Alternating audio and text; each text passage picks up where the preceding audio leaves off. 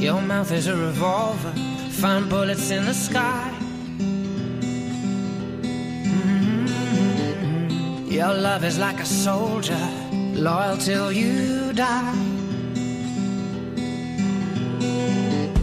And I've been looking at the stars for a long, long time. I've been putting out fires all my life. Everybody wants a flame, they don't want to get burned.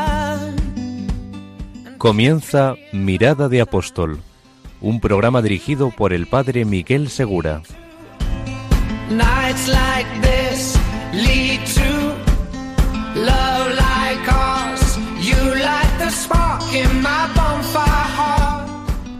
Muy buenas noches y bienvenidos a este nuevo programa de Mirada de Apóstol. Hoy todavía es domingo, como también fue domingo el día de la resurrección, fue domingo el día de Pentecostés, y ese domingo marcó un antes y un después en la vida de la iglesia, porque esos pobres pescadores y discípulos asustados, aterrados, se convirtieron en lo que nosotros conocemos como apóstoles, es decir, gente que vivía su vida en clave de dar a conocer el amor de Dios en Jesucristo. Como sabéis, en este programa y durante ya algunos años, tratamos de recordar a todos los cristianos y recordarnos a nosotros mismos que el estado normal del cristiano es el de ser apóstol, ahí donde Dios le ha puesto. En todo bautismo se recibe ese doble impulso, que es el mismo en realidad, a la santidad y al apostolado. No puedes quedarte para ti esa noticia del amor de Dios en Jesucristo. Dios hace un grandísimo regalo, tú tienes la fortuna de conocerlo, de experimentarlo, de, de saborearlo, y entonces sientes la necesidad de compartirlo allí donde estés, que puede ser tu propia casa, tu familia, la cárcel, una escuela, los medios de comunicación, las misiones, las peregrinaciones, y así durante todos estos años hemos estado revisando los modos normales del cristiano para hacer apostolado, sea en su propia parroquia, en la catequesis, en una hermandad, en la cultura, allí donde Dios te ha puesto por los talentos que te ha dado. Así que llegamos así al final de esta carrera, en esta ocasión, y bajo este título de programa Mirada de Apóstol, porque este es nuestro último programa, y quisiera comenzar, más que hacerlo al final, quisiera comenzar al inicio, agradeciendo de todo corazón a Dios esta oportunidad tan grande, esta experiencia tan maravillosa de poder evangelizar a través de la radio, y en concreto en esta casa, que es la radio de Nuestra Señora. Ha sido una experiencia enorme, estupenda, gracias a Dios y gracias también a todos ustedes los oyentes. Pero quiero agradecer también a varias personas concretas que han hecho posible este programa durante tantos años antes de pasar a compartir con vosotros unas experiencias muy hermosas de apostolado y para la cual tenemos aquí dos invitadas que son María Millán y María Luisa Cabrera. Muy buenas noches a las dos. Hola, buenas noches. Hola, buenas noches. Bueno, pues antes de pasar a esta entrevista, que me parece que puede ser muy fructuosa y que pone como broche final o broche de oro a esta experiencia del programa Mirada de Apóstol, quisiera agradecer muy especialmente a Luis Fernando, director de Radio María, que hace ya años tuvo la gentileza y la confianza de encomendarme este programa. Y pensando con él qué programa podría ser, recuerdo que iba en coche, iba con un compañero mío, legionario de Cristo, íbamos pensando qué podríamos aportar, qué podríamos compartir con los demás a través de las, de las ondas de radio en el programa de Nuestra Señora. Y pensábamos, pues lo que vivimos, lo que tratamos de vivir, que es esta, esta existencia totalmente dedicada a Dios y que es posible para cada cristiano incluso que te llena plenamente y que es una, una vida totalmente llena por el amor de Cristo y por el deseo de compartirlo con los demás. Se lo propuse a Luis Fernando y enseguida me dijo que sí, así que quiero comenzar esta despedida agradeciendo de todo corazón a Luis Fernando la posibilidad de haber podido compartir con todos vosotros este impulso interior del corazón de convertirnos todos los cristianos, imaginaros que cuando saliésemos de misa este domingo o el próximo domingo, todos saliésemos a compartir de alguna manera, cada uno según los talentos que Dios le ha dado, el amor de Dios en Cristo. Sería maravilloso. Esta era, este era el motor del programa. Que cada cristiano descubra esta, esta dimensión apostólica en sí mismo. Quiero agradecer también de todo corazón a las personas que han hecho posible este programa, pero es no nos daría el tiempo para decir quiénes son. Tendría que mencionar a todos los que han participado en los programas.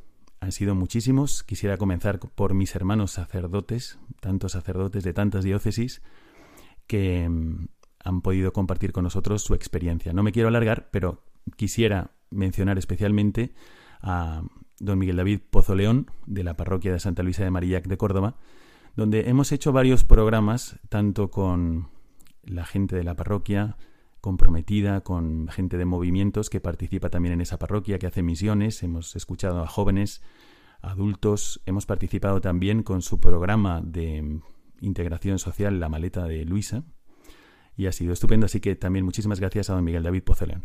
Y para no alargar los agradecimientos, os agradezco de todo corazón a todos los oyentes que alguna vez habéis participado mandando vuestros mensajes al correo del programa que todavía funciona, mirada de apóstol arroba radiomaria.es. Cuando habéis escrito ahí a mirada de apóstol arroba radiomaria.es y habéis participado con vuestras aportaciones y con vuestras experiencias que han servido también de inspiración para muchos programas. Gracias a todos de todo corazón Muchísimas gracias a todos y ahora pasamos al programa de hoy. Que como no podría ser de otra manera, si estamos en la radio de Nuestra Señora, ¿sobre qué va a ser? Pues sobre sobre la Virgen. Va a ser sobre la Virgen, sobre la experiencia de dejarse contagiar de lo que ella tiene en su corazón y cómo puede cambiar la vida de una persona que ya es buena o una persona que trata de vivir como buenamente puede, y con mucho éxito a veces, sus obligaciones cristianas, cómo puede ser esa vida cuando se acerca a la Virgen. Y así creo que puede ser una buena manera de terminar este recorrido de mirada de apóstol. María es la reina de los apóstoles y María es la escuela de todas las virtudes. Así que estos, estos pocos minutos que vamos a estar con vosotros, pues creo que pueden ser los más fecundos de esta, de todo este periplo que hemos hecho juntos.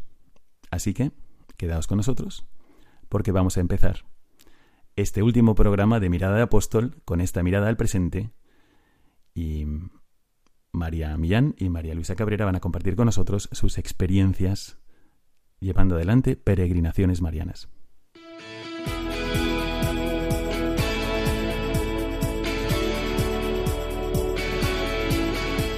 Mirada al presente.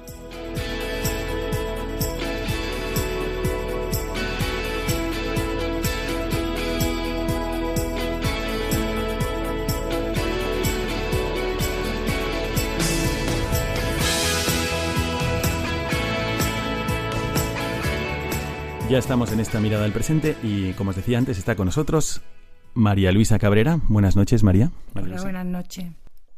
Viene de Córdoba, y, pero estamos ahora en Bosnia-Herzegovina. Sí, estamos en Medjugorje otra vez. Gracias a Dios y gracias a la Virgen que nos trae. Bueno, esto que vamos a comentar de, las peregrinaciones marianas, en este caso a Medjugorje, eh, vale para cualquier peregrinación mariana. Y puede ser que en mayor medida incluso para otros santuarios marianos. Vamos a centrarnos no tanto en el lugar desde donde estamos retransmitiendo este programa, sino también en la experiencia de acercarnos a un santuario mariano. Y nos acompaña también María Millán. Buenas noches, María. Buenas noches, padre. Buenas noches a todos. Quisiera preguntaros directamente eh, cómo vivíais vosotras en vuestra vida cristiana y qué es lo que hacíais antes, si para vosotras el peregrinar a, un santuario mariano ha sido el inicio de vuestra conversión o ya vivíais antes vuestra vida cristiana? Si os hubiesen visto antes de comenzar estas peregrinaciones marianas, ¿qué es lo que hubiese visto la gente? Bueno, pues sí que vivía una vida cristiana y sí que pensaba que la vivía bien, pero, pero no era verdad. La verdad que, que la Virgen, como buena madre, pues nada, me trajo un día hasta aquí y, de verdad me, como buena madre, me enseñó qué es lo que tenía que pasar en mi interior para que fuese más feliz y hiciera feliz a los que están alrededor. Y eso es enamorarme de su hijo. Y para ti, María Luisa, ¿cómo vivías tu vida cristiana antes de empezar todo este, este flujo de peregrinaciones marianas? He estado, siempre he estado buscando, siempre. He sido una, una cristiana de misa de domingo, que pienso que eso es lo que me el hilo que me ha mantenido durante todo el tiempo más bajo de mi vida espiritual, pero siempre en búsqueda y, yendo, pues haciendo una experiencia de Dios, intentando, buscando a Dios, siempre buscando a Dios e intentando volver siempre con Él. Vamos a explicar a nuestros oyentes cuándo empezó esto, qué es lo que pasó y más o menos a partir de cuándo vuestra vida como que se revolucionó en clave apostólica también. A ver, ¿quién empieza? María. Para mí, padre, eh, fue en el año 2012 en el que una buena amiga, mm, mami, me invitó a una peregrinación justo aquí, donde estamos ahora, en Meyugori. Y bueno, vine por otros motivos, pero efectivamente se revolucionó mi vida. Hubo un cambio grande porque la Virgen, pues eso, hizo que me enamorara de, Cristo y, sobre todo hizo que la fe que yo tenía, como dice María Luisa, una fe para mí infantil y un poco egoísta, de ser algo bueno para mí, todo era para mí, estaba yo en el centro, pues em, la Virgen hizo que eso cambiara dentro de mi corazón y se convirtiera en un regalo para compartir. Dices que no viniste por motivos, por buenos motivos, o era por otros motivos. ¿Cuáles eran esos motivos? Realmente era mucho morbo, porque había oído hablar de las apariciones y yo que soy muy racional, pues no me creía nada y era puro morbo, la verdad, para ver qué pasaba por aquí. Y sin embargo, no fue una experiencia de como curiosidad satisfecha, ¿no? sino en qué consistió la experiencia que tuviste cuando estuviste en Mayure. La gente se pregunta, bueno, ¿qué, ¿qué, se puede experimentar aquí? ya hemos sabido de películas que han salido, documentales, eh, una película de Cotelo, Merislan, libros. Entonces, ¿tú qué experimentaste? Que a lo mejor se puede experimentar también en muchos otros santuarios marianos. Pues sí, para mí no hubo nada sobrenatural en el sentido mm, de algo, ver cosas sobrenaturales o experimentar cosas sobrenaturales, pero fue una transformación profunda de mi interior, de mi alma. Aquí sentí una paz tremenda y la Virgen empezó a, empezó a enseñarme cosas, muchas cosas buenas sobre la Iglesia, el amor a los sacerdotes y, y la inquietud apostólica. Sobre eso de la inquietud apostólica vamos a volver, pero ahora le vamos a preguntar a María Luisa, para ti, María Luisa, eh, ¿Viniste en el mismo viaje que María? ¿Cómo experimentaste esta experiencia de peregrinar a un santuario mariano como el que está aquí en Bosnia?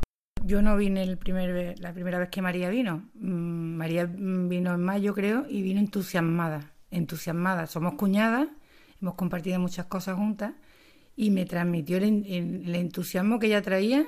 Vamos, que yo empecé a, como si conociera a Medjugorje ya, pero mm, sin conocerlo, pero yo ya lo sentía y entonces tenemos que organizar una peregrinación, tenemos que organizar una peregrinación y ahí me lancé con ella y la primera vez vinimos en octubre de, 2000, de 2012, yo con muchísimas expectativas y mucho miedo de que esto no cubriera las expectativas que, que yo traía, pero por supuesto que las pasó, vamos, mm, las rebasó todo lo que yo tenía que me podía pasar aquí. Puede ser que haya gente que nos escuche desde lugares muy lejanos y que o que estén cerca de otros santuarios marianos. A mí lo que me gustaría mm, hablar con vosotras es de, de esta, esta, experiencia que habéis tenido, dejando aparte si ha sido aquí, allá, acullá, eh, de convertir una, un viaje, un viaje a un santuario mariano, eh, en un momento de apostolado y de haber decidido que podíais em, dedicar parte de vuestro tiempo como, como esposas, como madres, como amigas, a acercar gente a un santuario mariano. Puede ser que alguien esté cerca del santuario de Guadalupe en México, puede ser que esté cerca de, Chiquinquirá, o puede ser que esté cerca de, de Guadalupe, España, o, o de, de tantos santuarios de la Virgen de los Desamparados, o del Puch, en fin, ¿Qué recomendaríais primero? ¿Qué es lo que vosotras habéis visto que sucede en las personas que se acercan a una peregrinación mariana? Y si hubiese alguien que dice, oye, ¿por qué no lo organizo yo con mis amigos, con mis primos, mis nietos, mis sobrinos? ¿Y qué es lo que habéis visto que deja como pozo espiritual y, apostólico en el alma de los que vienen el acudir a una peregrinación mariana? Pues mm, justo lo que decíamos antes, el ponerte eh, bajo el manto de la Virgen con el corazón abierto transforma todo, todo tu interior, transforma tu experiencia de fe. Es que la Virgen lo hace, lo hace muy fácil y lo hace sin que tú te des cuenta. El regalo de la fe, el regalo del amor a Cristo, ella te hace ver que, no es para ti, que no es para guardarlo. Entonces, bueno, no cambia tu vida, no cambias tú, sigues siendo igual de pecadora, sigues teniendo la vida difícil y los problemas, pero se hace la vida mm, más ancha porque, porque tu corazón mm, tiene más capacidad de amar, no porque tú seas mejor, sino porque has dejado entrar en él el verdadero amor que es el amor de Cristo. Y eso lo hace la Virgen estupendamente. Creo que esto mm, lo podríamos firmar tanto María Luisa como yo, pero le quiero preguntar a María Luisa sobre las cosas concretas que habéis visto durante estos años en los peregrinos que han ido viniendo a, estas peregrinaciones. Son ya, ¿cuántos años lleváis? Nueve, este es el noveno que venimos. Entonces, ¿qué habéis visto en los peregrinos? Y especialmente cuando, por ejemplo, pienso, el marido que acompaña a la mujer un poco, bueno, porque viene ella, no porque tenga un interés religioso. Y a lo mejor una señora dice, venga, vamos a visitar a, mm, no sé, a la Virgen de Covadonga. Vamos a Covadonga, al santuario de la Virgen. Y voy porque va mi mujer. ¿Y habéis visto algún cambio durante estos años en, personas que se acercaban, no tanto por motivos religiosos, sino que se acercaban, pero se acercaban objetivamente a un santuario de la Virgen? Yo siempre que hablamos del santuario, de venir a una peregrinación, yo siempre digo que yo no he visto nunca nada extraordinario en el cielo, ni, pero he visto extraordinario en las personas. yo he visto cómo a la gente le cambia la cara, desde el primer día al último, cuando salen tienen una cara diferente. Y, he visto mm, personas eso que han venido por acompañar por amor a su mujer o a su marido y los que de verdaderamente se han ido transformados han sido ellos. Es que la Virgen lo organiza todo perfectamente. De estos, de estos nueve años habréis tenido muchas anécdotas eh, a lo mejor algún peregrino peculiar, alguna peregrina que os haya llamado la atención y, que, o que os haya dado de alguna forma algún tipo de dificultad también a la hora de, aquí se suben montañas, pues a la hora de subir montañas. ¿Recordáis alguno en especial?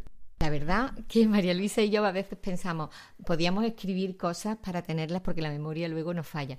Pero bueno, sí, ahora me estoy acordando justo de lo que ha dicho María Luisa, de una familia que vino y, y efectivamente el marido acompañó a su mujer por amor, pero por amor a ella, no por amor a la Virgen ni al Señor porque no, porque sabía que le hacía ilusión.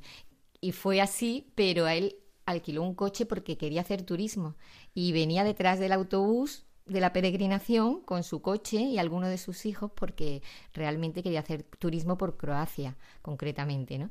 Y bueno, pues fuimos testigos de cómo al final dejó el coche, se montó en el autobús y, no, yo no, no sé si él eh, encontró la fe, pero sí cambió, empezó a cambiar cosas en su interior.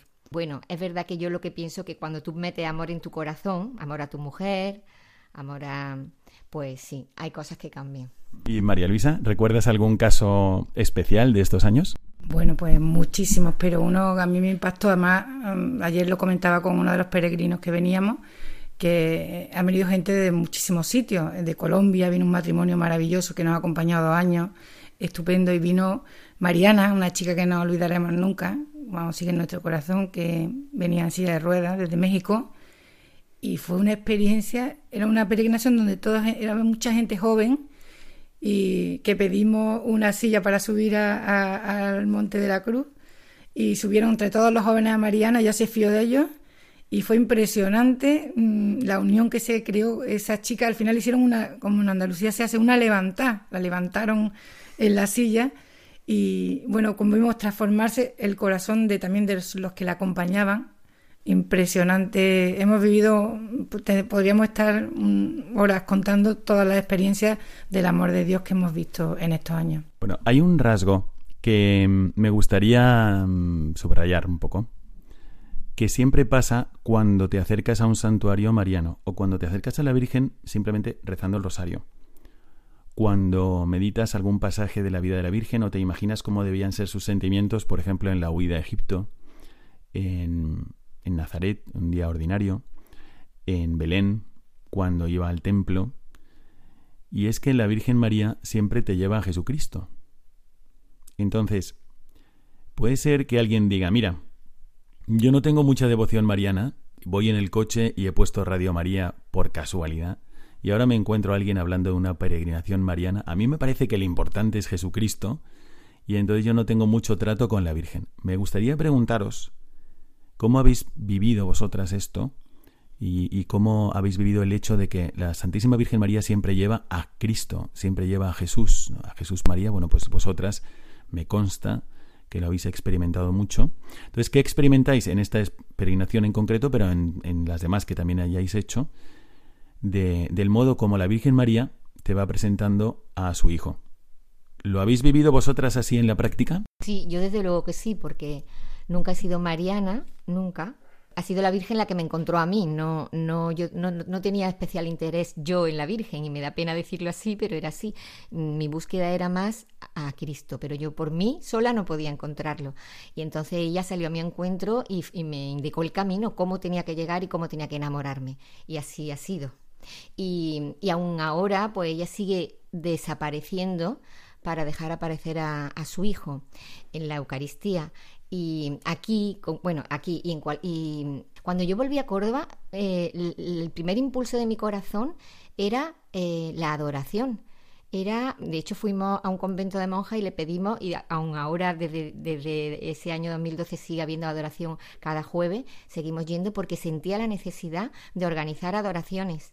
Y, eso yo no, no, sé de dónde lo había sacado, o sea, fue algo que la, la Virgen puso en mi corazón y no puse en mi corazón a romerías eh, cada sábado, que podía haber sido, no. Puse en mi corazón no dejes de ir a misa diaria porque ahí eh, mi hijo viene a la tierra, valorar las manos de los sacerdotes que traen a Cristo a la tierra y también la adoración. O sea que es que la Virgen te lleva a su hijo y su hijo en la Eucaristía ahora mismo. A mí me parece muy interesante como tomar nota de esto y decir, es verdad.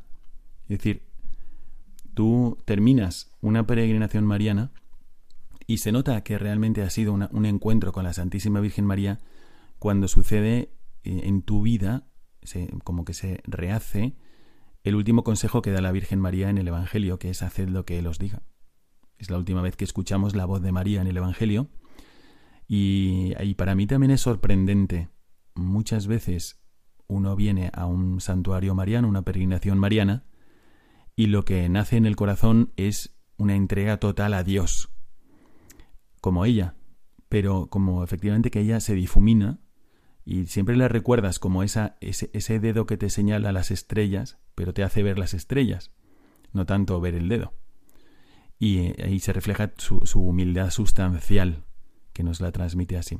Entonces, para ti, María Luisa, ¿qué ha sido esta experiencia? Para ti también ha sido así, de, de venir a un santuario de la Virgen y de repente salir más enamorada de Jesucristo, más cerca de Dios? Totalmente. Yo que mamá María es la madre de todas las madres y como madre lo importante para ella es su hijo. Y eso yo aquí lo sentí. Yo recuerdo que fue delante de ella donde sentí que Jesús me decía, vamos, pero ella estaba presente, pero desaparecida está en un segundo plano una humildad que me he aprendido muchísimo de, ella. Lo importante, ella te señala siempre a él y se aparta para que, porque él es lo importante, pero te señalando el camino. Para mí ella es la, la primera y gran apóstol, porque es la que me lleva a Jesús todo el tiempo. Bueno, pues muchas gracias por haber compartido con nosotros esta experiencia. Yo os animo a todos aquellos que estáis escuchando que localicéis el santuario mariano más cercano que tengáis si estáis en Ávila, en Valencia, en Barcelona, en Huelva, donde sea, o fuera de España, cuántos santuarios marianos hay por el mundo y qué eficaces han sido. Pienso en el santuario de Nuestra Señora de Guadalupe en México, que, como sabéis, es la emperatriz de las Américas, porque realmente ella fue la puerta de evangelización para todo, pues, pues todo el mundo hispanoamericano. Así que os animo a que consideréis, ¿cuándo es la última vez que he ido a un santuario mariano? podría ir con mi familia. Qué, qué eficaz es acercarnos a ese, ese ser maravilloso que te va a poner en el corazón, haced lo que mi hijo os diga, porque va a ser un bien para vosotros. Y cuando tú ves a una persona que habla con mucho amor de otra, te lo crees. Le, te, te, hace a esa otra persona amable. Entonces, si uno dice, es que yo con Dios, mm, no sé, no me sé acercar muy bien o yo llevo un periodo de mi vida que estoy un poco lejos de Dios.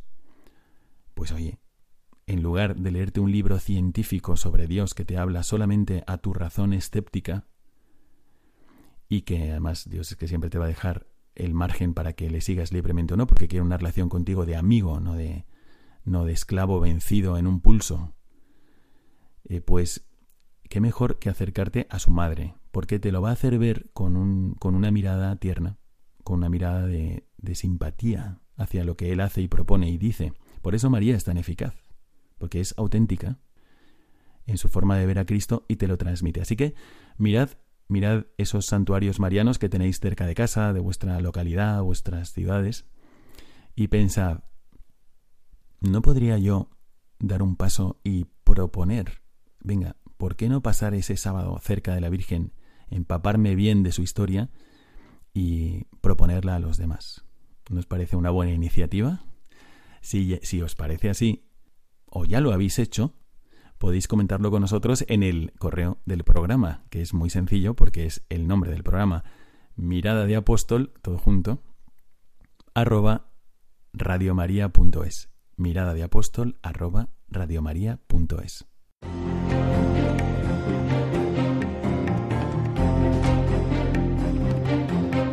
Mirada al futuro.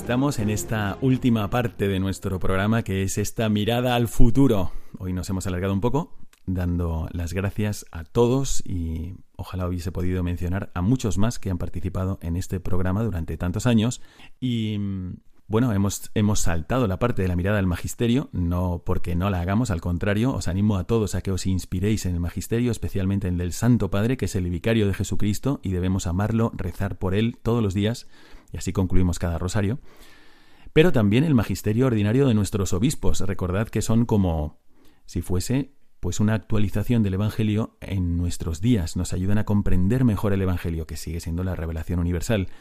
Pero los obispos, en sus cartas apostólicas, esas que aparecen en, en pequeñas hojas dominicales o, o, grandes, o en pequeñas revistas, como, no sé, mm, Iglesia en Córdoba, por ejemplo, que están aquí María y María Luisa. Pues tenemos que leer lo que dicen nuestros obispos, porque son los sucesores de los apóstoles, son los primeros compañeros de la Virgen María.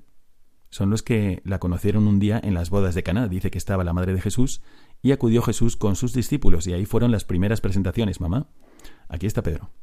Eh, te lo presento. Se llama Simón, pero le voy a llamar Pedro. Encantado, señora. Así fue el encuentro de los apóstoles con la Virgen y desde entonces siguieron con ella. Cuando Jesucristo murió estaban con ella. Cuando Jesucristo ascendió a los cielos, estaban con ella y estaban en oración unidos con la Madre de Jesús. Entonces, tenemos que escuchar el magisterio. Pero hoy vamos a, pasar a esta mirada al futuro, porque después de que hace ya unos años, casi casi diez años, nueve años me parece que son, María y María Luisa empezaron a hacer estas peregrinaciones, el Señor fue poniendo en su corazón y en aquellos que habían hecho las peregrinaciones bastantes apostolados. Entonces me gustaría preguntaros qué, qué pasó en vuestra vida, ese antes y ese después de vuestra vida, si pudieseis comentar con nosotros, con los oyentes, qué actividades han salido en vuestras vidas después de esta peregrinación. Si recordáis alguna que queráis comentar con nosotros. ¿Quién empieza? María. Bueno, pues sí, aparte de lo que decía antes de, de organizar adoración, que era como una necesidad, también es que eh, al año siguiente, en 2013, fuimos por primera vez de misiones, toda mi familia, mis seis hijos, mmm, José María, mi marido y yo, con un grupo de jóvenes y con el padre Miguel, a Guinea Ecuatorial. Unas misiones de fe en el año de la fe, misiones de evangelización. Y eso fue también un antes y un después en mi, en mi vida de fe. Bueno, vamos a ir eh, recordando algunos apostolados que han salido porque en realidad yo creo que sí, estas misiones estuvieron muy bien, pero el impulso en el corazón venía de ese encuentro con Jesucristo, propiciado por la Virgen en, una, en esta peregrinación mariana. Y en el caso de María Luisa, ¿qué recuerdas que mm, haya significado para ti el haber venido a una peregrinación y qué ha pasado después? ¿Cuáles son los apostolados que tú recuerdas que han ido apareciendo en tu vida, esos compromisos apostólicos? Bueno, no solamente personales, sino también como en comunidad, en equipo. Para mí eso, venir a la, peregrinación en el año 2012 fue pues un antes y un después. La verdad que ahí hice un compromiso con Cristo. Quería ser apóstol y quería llevar a Dios, a Cristo, a todas las personas, todo lo bueno que yo había encontrado, quería que los demás lo, pusieran en su vida, que Cristo estuviera en la vida de todos. Entonces, bueno, pues me incorporé al Reino Cristi al año siguiente y, ahí tenemos una actividad que se llama Encuentro con Cristo, donde que estoy con María también, María y yo lo tenemos, y ahí han salido muchísimos mm, apostolados. ¿Cuáles recuerdas? Recuerdo, mm, hemos estado con los cristianos perseguidos, vinieron a Córdoba a una exposición de los cristianos perseguidos y estuvimos colaborando y haciendo de guías para que la gente entendiera lo que están sufriendo esos hermanos nuestros. Y otro de los que recuerdo que El fue... encuentro en las ermitas de, cristianos perseguidos. Exactamente, un encuentro en las ermitas. Y luego hemos tenido, mm, uno de los compromisos apostólicos fue eh, Maús, el retiro de Maús, traerlo a Córdoba. ¿Y qué más recuerdas, María? Eh, no sé, que estaba haciendo memoria oyendo a María Luisa, es que han sido tantas cosas, pues también la promoción del rezo del rosario, que mm, chicos y chicas jóvenes repartieron rosario en los semáforos para para promover la devoción a la Virgen. Luego también se organizó una cosa muy bonita que a mí me encanta, las misas de témpora, agradeciendo la cosecha en una ciudad como Córdoba que es agrícola y eh, recuperar esa tradición de la misa de témporas. También en la feria de mayo de Nuestra Señora de la Salud caímos en la cuenta que era una feria mm, en la que la Virgen se supone que estaba presente. En las casetas tradicionales siempre hay una imagen de la Virgen y decidimos que en la cena de inauguración lo primero que íbamos a hacer era rezar una salve antes de empezar. Y bueno, pues fue ese pequeño detalle de, de acordarnos de la Virgen también. Como veis, cuando uno se acerca a la Santísima Virgen María, empieza de una forma serena donde vive. Si estás en Córdoba, ¿cómo ignorar la feria? Si estás en Córdoba, pues cómo ignorar también el campo y toda la gente que vive de ello. Y sin embargo se empieza a transformar la cultura, pero de una forma que no es como una imposición de pues de alguien que está promoviendo con el poder desde el poder, desde una inversión de dinero como un partido político, por ejemplo, que hace una campaña. No es esto, sino que es con la autenticidad. ¿Dónde estamos? ¿Vamos a ir a la feria? Pues ahí vamos a, llevar a la Virgen. ¿Dónde estamos? Eh, ¿Hay cosechas? Pues vamos a agradecérselas a Dios. Entonces es verdad que la, la Virgen María te enseña a evangelizar modo suyo, de una forma sencilla, muy auténtica y muy como de verdad. Bueno, yo quiero comentar algunas otras cosas también, porque recuerdo que mm, a mí me ha impresionado que esta consigna del Papa de, dejar la poltrona, de dejar el sillón, no ser un, un, cristiano acomodado, sino un cristiano en salida, como suele decir él, pues también ha llegado de la mano de María. Han sido varias las peregrinaciones donde he podido ver que se han tomado decisiones de voy a, a llevar a todos mis amigos a Tierra Santa o voy a llevar a todos mis amigos a un retiro me gustaría preguntaros también por esto. Voy a llegar a, todos mis amigos, voy a llevarles a, los barrios marginados de Córdoba donde vamos a hacer misiones. Me gustaría, si recordáis algo de esto, que comentarais qué ha pasado con vosotras, con vuestros amigos o con vuestros hijos. Es verdad que también en, en el impulso apostólico siempre el Señor te, te dirige a los pobres, a los pobres en, todos los sentidos, material y espiritual, pero concretamente, pues también eh, sentimos la necesidad de colaborar en la medida que pudiéramos en, la parroquia de Santa Luisa de María, que hemos, y ha sido un regalazo enorme poder estar ahí, porque mm, hemos descubierto que a nuestros hermanos del otro lado del puente y hemos creado lazos, hemos creado de verdad ese puente espiritual entre las dos zonas. ¿Esto cómo ha sido en vuestro caso concreto? ¿Habéis ido vosotras mismas? Sí, hemos estado, hemos ido, de hecho seguimos yendo, colaboramos con las la hijas de la caridad en, en Cáritas. Yo he estado durante la pandemia, hemos estado yendo también a ayudar a, bueno, yo al principio no, pero después sí estuve yendo a ayudar a preparar las comidas, las lotes de comida que le dan a las familias necesitadas y, una relación muy estrecha con el párroco y con, con las hijas de la caridad y hemos conocido pues la realidad que tenemos tan cerca de nosotros. María había ido con toda su familia a Guinea Ecuatorial, pero es verdad que también ha tenido unas experiencias y no solamente, bueno, mucho en Santa Luisa de Mariac, pero no solamente en Santa Luisa, sino también en el barrio. Y mm, habiendo estado ayudando a mm, guineanos, a Milagrosa, que hemos traído también aquí al programa, la ha tenido también en su casa, etcétera, y habiendo ayudado a otras personas, a sacerdotes de allí, también ha podido ver en el mismo barrio del polígono del Guadalquivir y del sector sur, pues gente necesitada. Y Dios te ha puesto en el corazón también ayudar en algunos sitios donde no conocían tanto a Jesucristo o estaban más alejados de Dios, pero la Virgen María te hace, te capacita para acercarte serenamente a esos ambientes. ¿Nos puedes contar algo de esto?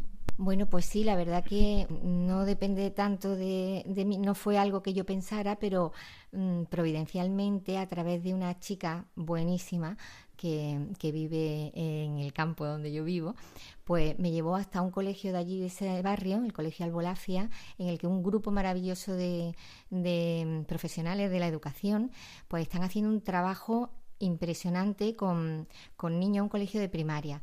Son muy poquitos niños, la mayoría de etnia gitana, y, y, con, bueno, mm, con unas vidas difíciles y con unas realidades complicadas. Y me ha. Y bueno. Eh, nosotros, eh, o sea, allí he conocido chicos muy pequeñitos, como de 11 años, y que tienen una inquietud tremenda, pero realmente luego cuando te enteras de cómo viven, de cómo son sus familias, dices, Dios mío, ¿cómo puede este chaval eh, ir al cole y tener esta, entiendes toda su realidad. Y yo creo que es nuestra obligación, porque son hermanos nuestros, mm, nuestra obligación es ayudarle, el tenderle una mano. Nosotros hemos recibido muchas cosas gratis que no son nuestras y tenemos que compartirlas. Efectivamente, hay mucha gente trabajando, desde el director, profesora, coordinadores sociales, haciendo un trabajo maravilloso y yo creo que, que, todo lo que podamos hacer y aprender, porque yo, por supuesto, he aprendido allí pero muchísimas cosas han sido para mí un ejemplo, pues eso, de esos chavales que tú le preguntas a un crío de 11 años, ¿dónde te ves dentro de varios años? En la cárcel. Y, y para mí era como una flecha al corazón, no puede ser, no puede ser que este niño piense y sienta esto. Hay que hacer algo. Entonces, como, pero todo eso viene dado que no es algo que yo piense, ah, voy a hacer esto, voy a ir, me van llevando, me va llevando, pues eso, ese amor de Dios que, que se desborda y que no tiene nada que ver con uno, conmigo, tiene que ver mucho con, el corazón de Cristo y de la Virgen. Bueno, pues ¿qué os parece, queridos oyentes? Podéis dar vuestra opinión en miradaapostol.radiomaria.es, porque quien esté escuchando a María y a María Luisa pensará, estas dos monjas que están totalmente entregadas, y no, no son monjas, son María, pues es madre de seis hijos, madre y esposa, y tiene su carrera de AD, y está hablando de todo esto que María le puso en el corazón. María Luisa, pues tiene sus dos hijos, por cierto que vamos a encomendar mucho a su hija que está a punto de casarse, Mara, y le mandamos un saludo desde aquí, y sin embargo ella está en una peregrinación haciendo apostolado, a pesar de la cercanía de la boda, y es farmacéutica. Entonces, fijaros cómo, cómo la Virgen María puede revolucionar tu vida de una forma serena y sencilla, poniéndote dentro, pero auténticamente, el amor a su hijo, que no puedes, no puedes como vivir con los brazos cruzados ni quedarte en paz y tan tranquila si hay gente que todavía no conoce el amor de Dios en Cristo. Y me gustaría subrayar, simplemente para antes de, despedirme de María y de María Luisa, me gustaría subrayar eh, todo esto que han dicho. Fijaros qué abanico no es que la Virgen María les puso una sola cosa en el corazón, sino que les puso el, el anunciar a Jesucristo serenamente, sin agobiar a nadie, sin ser pesadas, al contrario, a través de actividades hermosas, buenas, luminosas, pero fijaros, desde los barrios más humildes de su ciudad, que puede ser pues en las parroquias más necesitadas o en los colegios más necesitados, aunque ni siquiera sean colegios religiosos ni privados, sino públicos y, que en los que la fe pues no se ve como una prioridad. Hasta pues los empresarios, las madres de familia, los jóvenes en las calles. Y todo esto ha surgido y de esto yo soy testigo y quiero darle muchísimas gracias a ellas por haber dicho que sí a Dios, pero también a la Santísima Virgen porque de hecho ha sido así que les ha puesto esto en el corazón, pues quiero darles las gracias mm, por esto que nos transmiten. Y al mismo tiempo, antes de concluir esta entrevista, larga, pero mm, no solo necesaria, sino también oportuna por este último programa de Mirada Apóstol, pues quiero animaros a todos los oyentes a hacer lo mismo. ¿Estás seguro de que no puedes acercarte un poco más a la Santísima Virgen María? Si no sabes exactamente cómo acercarte a la Virgen María, ¿sabrías al menos qué pequeño paso dar para ello? ¿Podrías, has hecho el esfuerzo de preguntarte si alguien podría aconsejarme para esto, acercarme un poquito más a nuestra Madre, porque significa acercarte a una mirada tierna y amorosa a nuestro Salvador, al único Salvador que tenemos, que es Jesucristo. Entonces, si yo tuviese que hacer un recorrido como, como es el propósito de este programa, un recorrido espiritual, no tanto cronológico de los temas que hemos tratado. Yo diría que el recorrido de este programa ha sido el tratar de descubrir y el tratar de acercar a todos la experiencia de mirar a Jesucristo con amor, darte cuenta de quién es Él y eso tratar de comunicarlo a la gente que te rodea, a través de los talentos que Dios te ha dado, a través de los talentos que, con los que has nacido. Bueno, y así eh, tendríamos que repasar muchísimas muchísimas experiencias. Muchísimas gracias a, María Millán, muchísimas gracias a María Luisa Cabrera y quedas con nosotros para el cierre de este programa Mirada de Apóstol.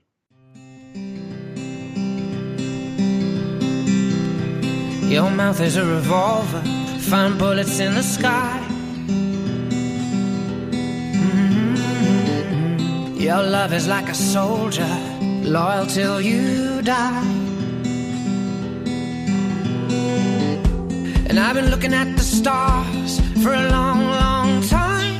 I've been putting out fires all my life. Everybody wants a flame, they don't want to get burned. And today is our turn. Days like these lead to nights like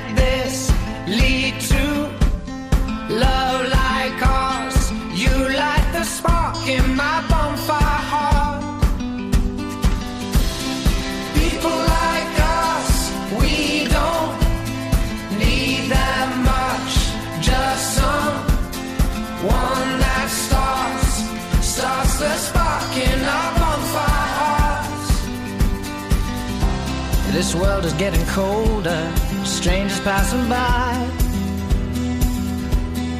Mm-hmm. No one offers you a shoulder, no one looks you in the eye. But I've been looking at you for a long, long time, just trying to break through, trying to make you mine. Everybody wants a flame, they don't want to get burned. Well, today is our turn. Days like these lead to nights like this lead to love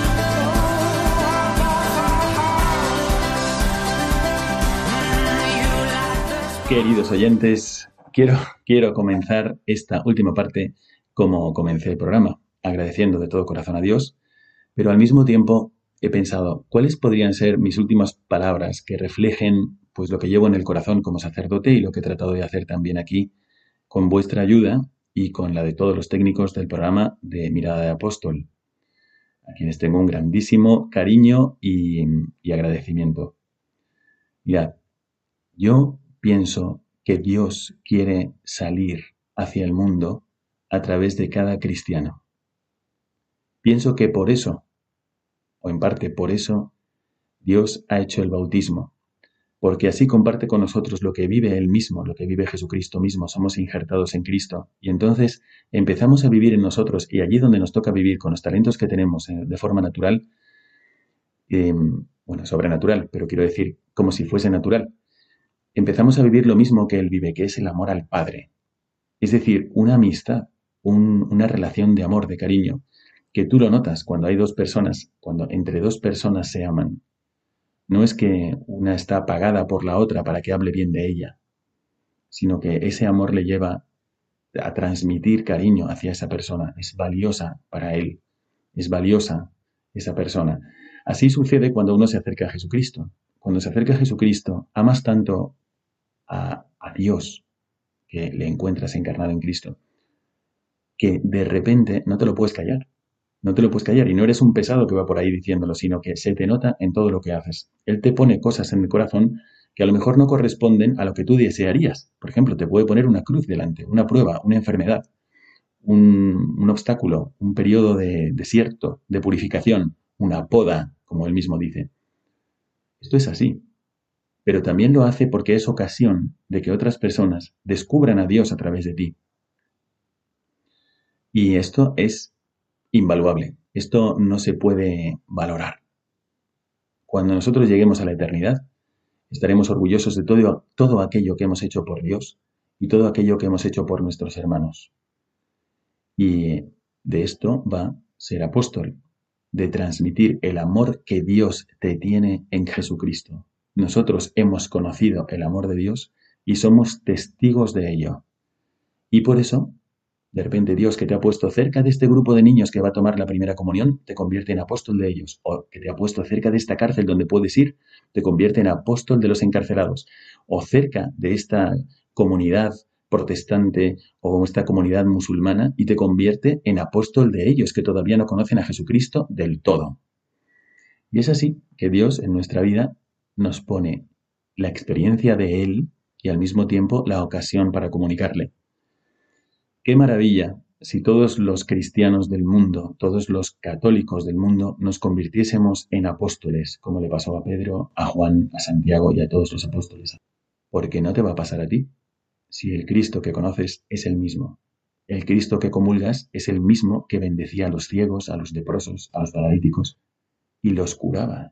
¿Cómo no te va a curar a ti si tienes un corazón cansado, aturdido o lleno de miedo? Ser apóstol no es para héroes, no es para superhombres. Ser apóstol es para todo bautizado. Así que quiero terminar agradeciendo de todo corazón a Dios la posibilidad de compartir con vosotros esto. Y me gustaría comunicaros este deseo ardiente. No vivamos con los brazos cruzados. No a la inoperancia de los cristianos. No a vivir con un espejo delante. No a pensar en nosotros mismos y en cambio, sí a mirar a Jesucristo, sí a sentir el entusiasmo de evangelizar a nuestro alrededor, sí a sobrepasar cualquier dolor, problema o dificultad que estemos experimentando en este momento, con tal de mirar más allá de nosotros mismos y ayudar a nuestros hermanos. Y no importa si lo que sientes es una decepción, una depresión, una herida, una enfermedad, no importa.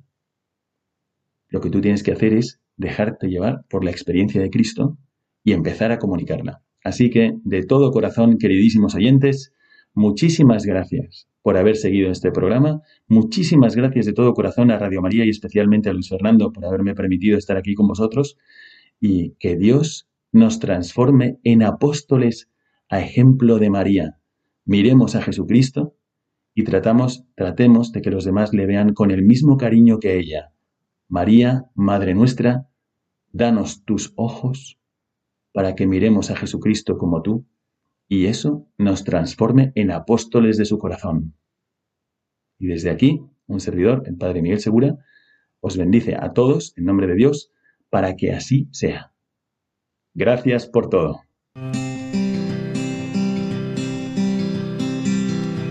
Your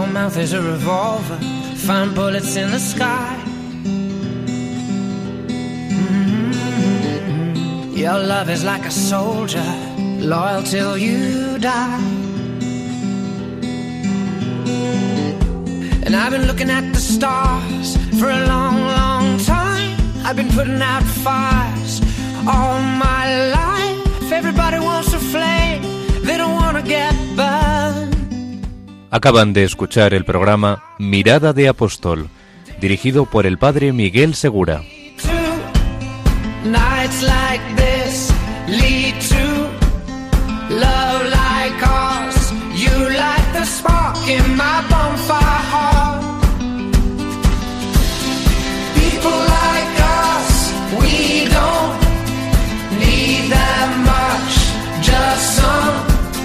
Why?